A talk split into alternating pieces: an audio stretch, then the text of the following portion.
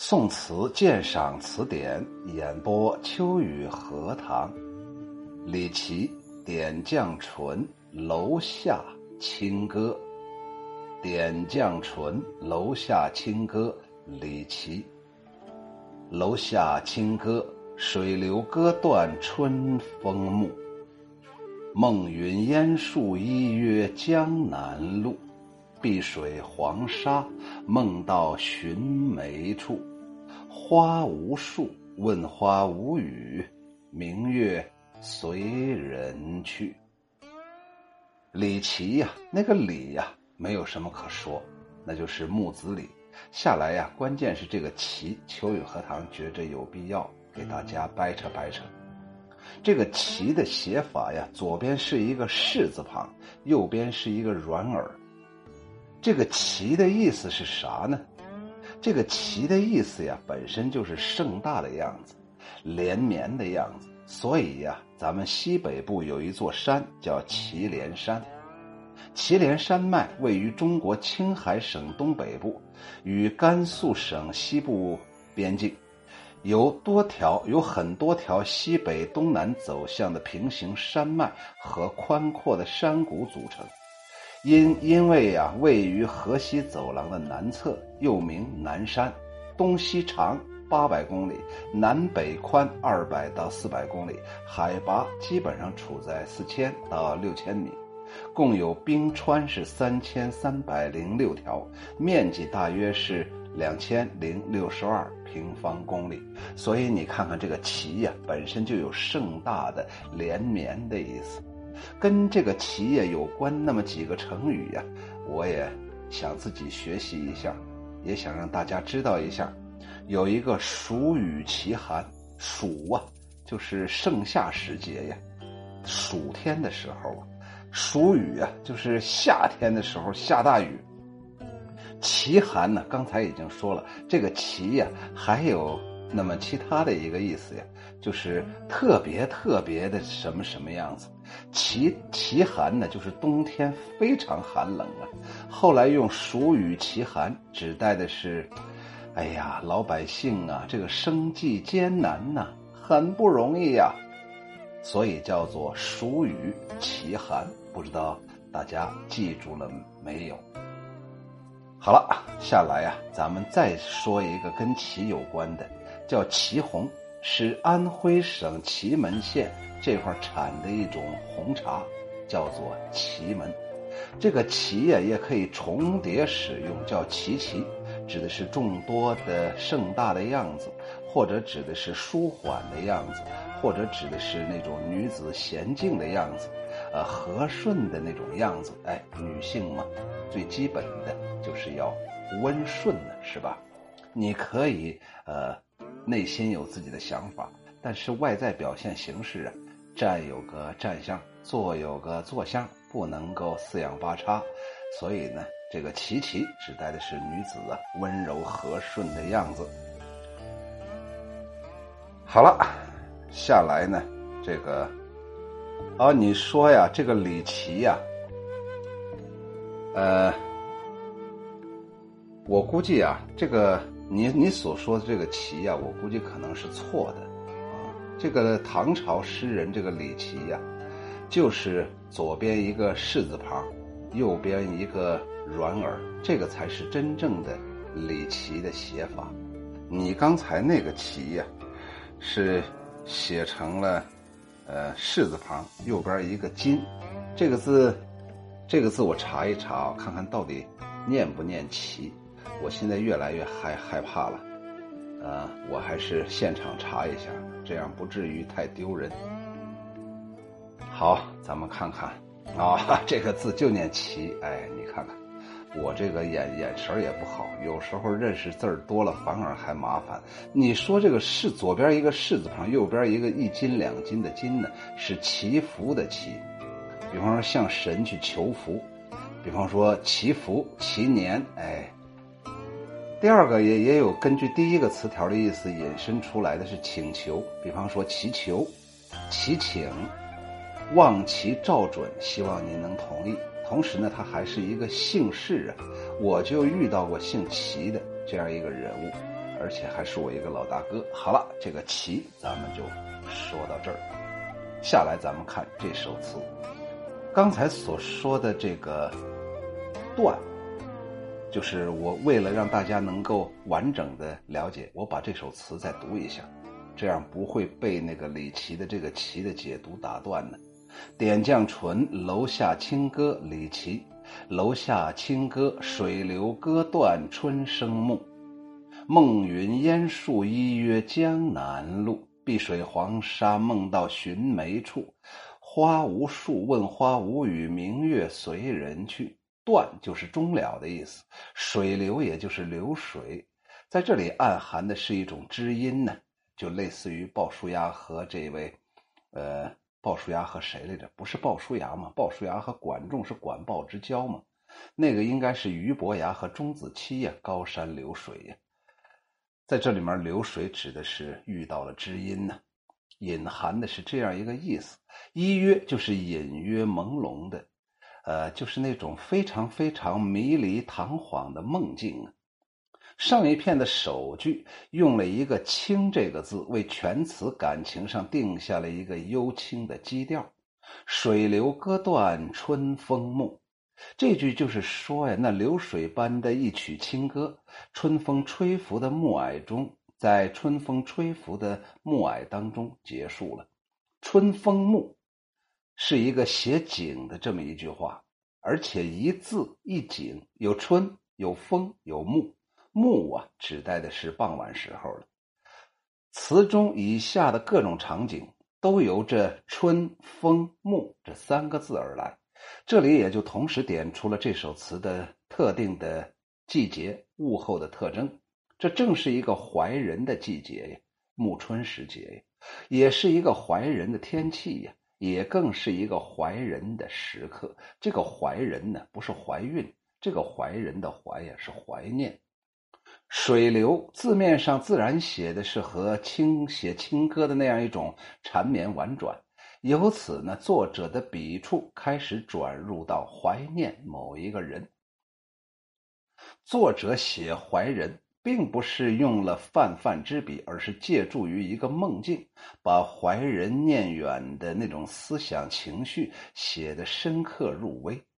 梦云烟树依约江南路，以及下一片的碧水黄沙，都是写的是梦境。而且在用笔上啊，又非常能够看到那层次啊。梦云依约这两句是入梦之境，就是刚刚做梦的时候啊，他最初所梦到的那些东西。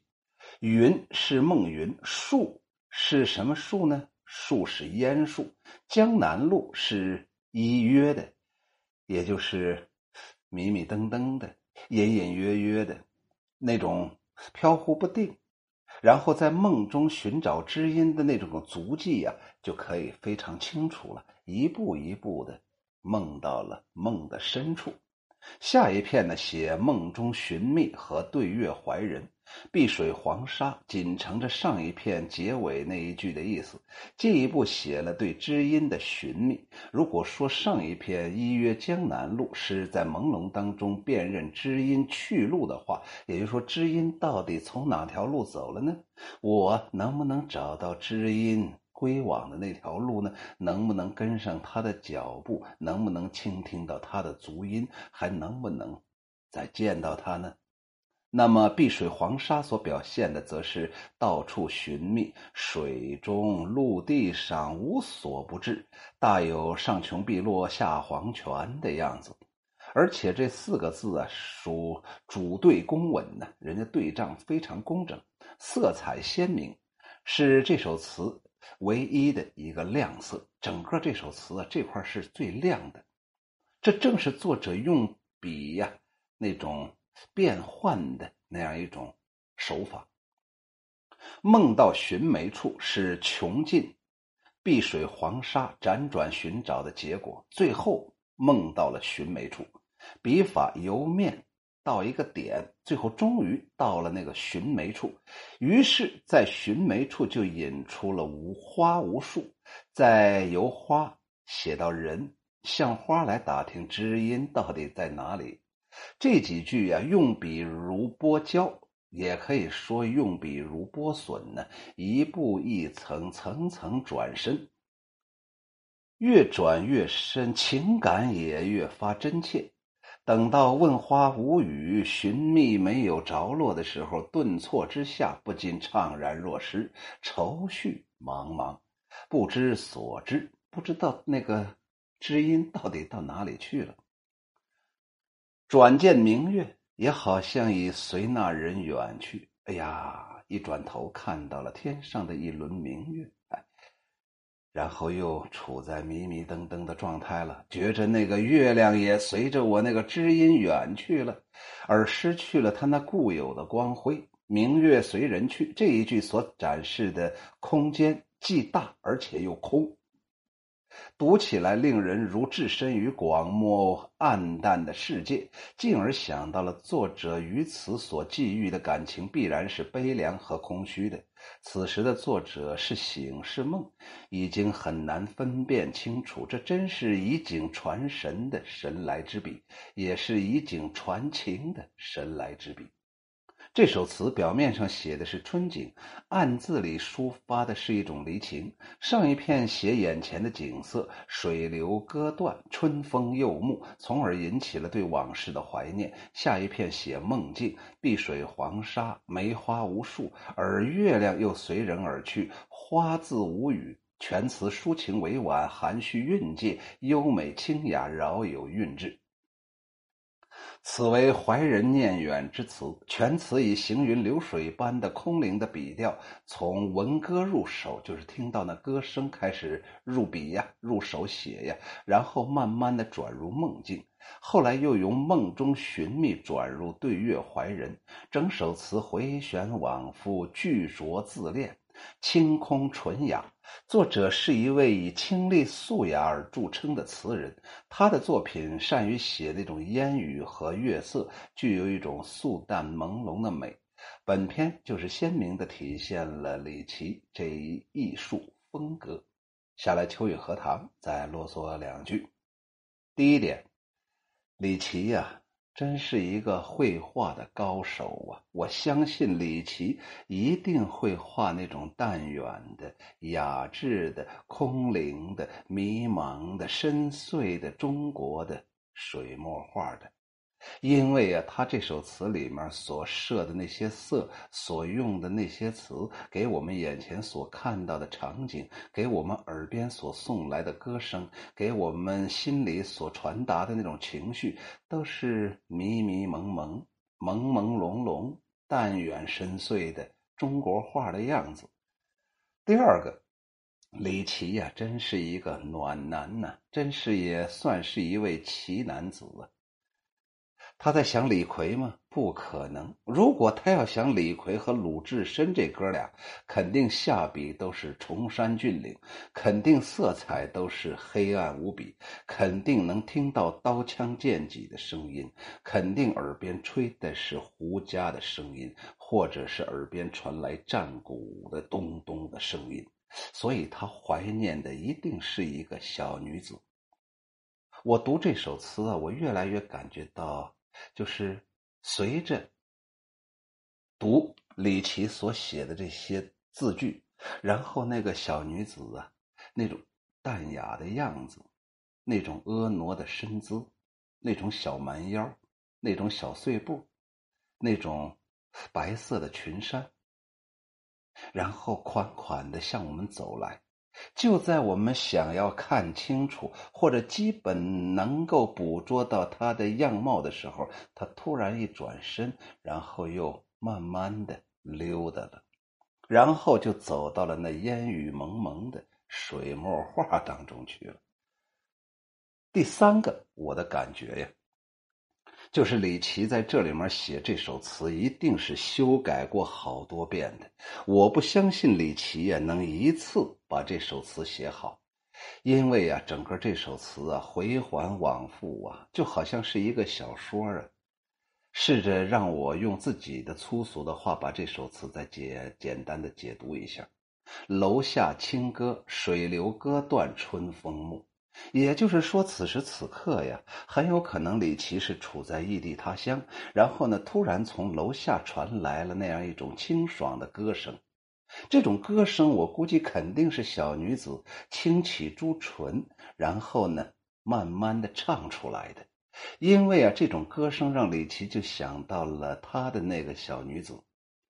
水流歌断春风暮，随着流水的到来呀，歌声断了。当然了，这个水流啊，恰恰你可以把它说成是现实当中的水流的声音。毕竟是春春天到了，呃，很晚的时节，到了春暮时节了，冰天雪地已经离我们这个比较遥远了，该化的雪也化了，所以水流也慢慢的增加了，所以这个水流的声音慢慢的就盖过了歌声，所以呢，水流割断就好理解了。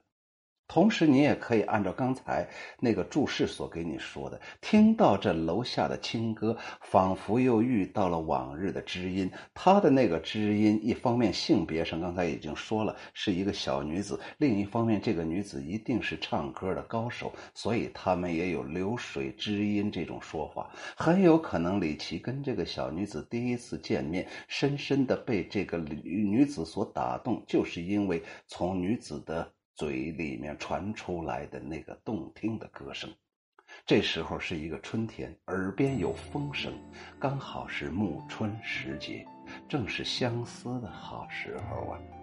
所以呀，人们呢都喜欢当春天的新娘。你想，冬天的新娘，假如在东北，或者在俄罗斯，好家伙，穿的窝窝囊囊的，怎么能显示出美丽的新娘那样一种非常好的身段呢？所以人们都喜欢当春天的新娘啊。梦云烟树依约江南路。这李琦呀，可能喝了二两烧酒啊，然后再加上思念的那样一种专一呀，慢慢慢慢的就在那春风木和水流当中进入到梦乡了。然后刚刚进入梦境的时候啊，眼前一片云雾，然后呢？树梢上都有云烟，眼巴前的好像能隐隐约约看到江南的路径。一说到江南的路径，我咋就想到那个撑着油纸伞，然后向我们慢慢走来的那位丁香姑娘呢？然后他接着梦碧水黄沙，梦到寻梅处。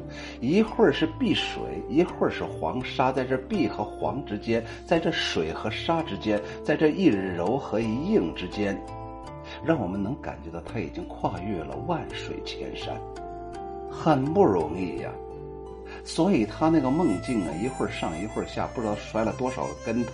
但是李琦毕竟在中间这个过程当中没有醒过来呀，最终梦到了那寻梅之处。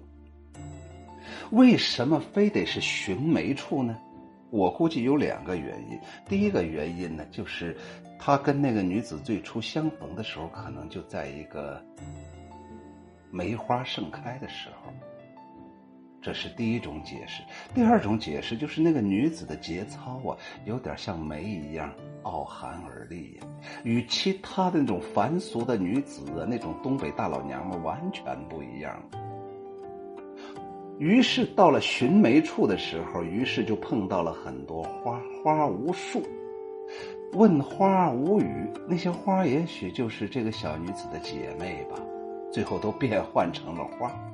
问花无语呀，花也不会跟他说你那个小女朋友到哪里去了。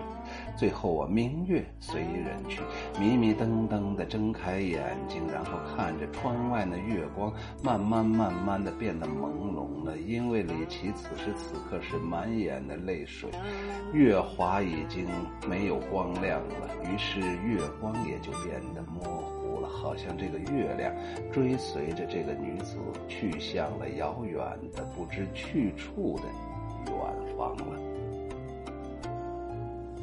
所以整个这首词啊，你看着呀，就是那种迷迷蒙蒙的江南的那么一个暮春时节，然后撑着油纸伞的那个丁香姑娘，就像我们走来了，马上又消失了，然后淡入到那云烟当中了。一切呀，都是那么迷蒙，都是那么淡淡的惆怅。